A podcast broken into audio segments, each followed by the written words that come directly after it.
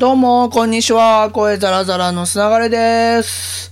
えー、実はですね、僕、1年ぐらい、あの、お茶を習っていて、まあ、月1回で、しかも行けてない月も多いんで、実質1年っていうと相当な嘘に近い感じになっちゃうんですけど、まあでも半分以上は行ってるとは思うんですけどね。そう。で、あの、武家茶道っていう、えっと、皆さんが多分、通常想像するお茶とはちょっと違う、あの、武家茶道というですね、お茶で、えー結構ね、あの、手前とかがいろいろあるタイプのやつですね。で、あの、抹茶をこう入れて、自分で作って飲んだりとかをするのを、盆手前っていうので、あの、畳とかじゃなくて、机の上で、あの、できるようなやつを、山菜流の梅村先生に教えてもらってるんですけど、まあ、この梅村先生がめっちゃ面白くてあのめちゃくちゃ有名な方なんですけどそれはまた違う時にお話ししようと思うんですけどでね今日初めて、えー、ひしゃくを使ってねあのほら神社とかお寺にあるの手洗うやつあるじゃないですか。あのひしゃくをちょっと使ってお湯をねあの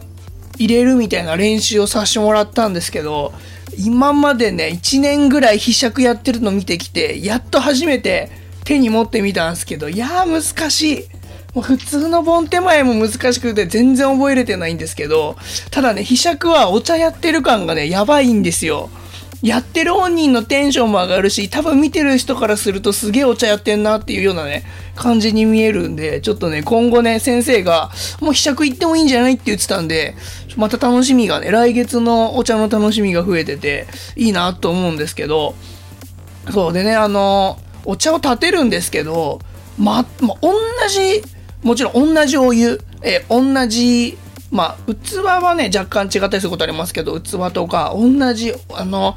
抹茶でね立てるんですけど先生の味と僕が入れた味が全然違うんですよ。これね本当にやっぱ違うんだなっていうでちょっとねあのうまくできたなと思ってもやっぱ違うんです。でねあとね泡のきめ細やかさとかも全然違うんですよ。そう泡がねすっごいきめ細やかに立ってたりすると美味しいんすけどそうそうそれもねやっぱね違うんですよね。ちょっと教えてもらって同じような形でやってるんですけどこれがねなんか楽しくて。でお茶はお茶をやってるだけじゃなくて掛け軸とかあのお花とかをいろいろ毎月ね飾ってあったりお干菓子とかのお菓子系ですねとかも先生が全部用意してくださってでそれにまつわるエピソードとか歴史について話してくれるんですよなんでこの花なのかとかなんでこの掛け軸なのかとかそう。で、あの、たまに本当に超歴史な授業になったりして、それがね、こう面白くてメモ取ったりするんですけど、でそういうのをね、こう、教科書以外で、あの、また違う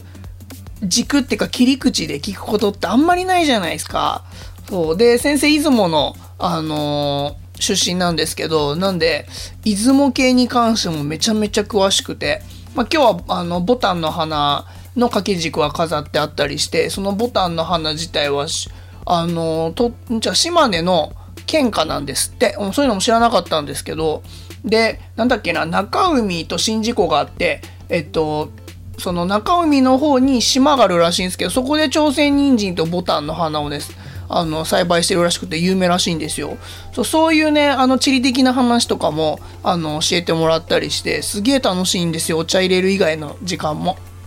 そうでちょっとねあんまり行けてなかったんでここ2ヶ月ぐらいはちゃんと行くようにできてるんですけど今後もねあのお茶の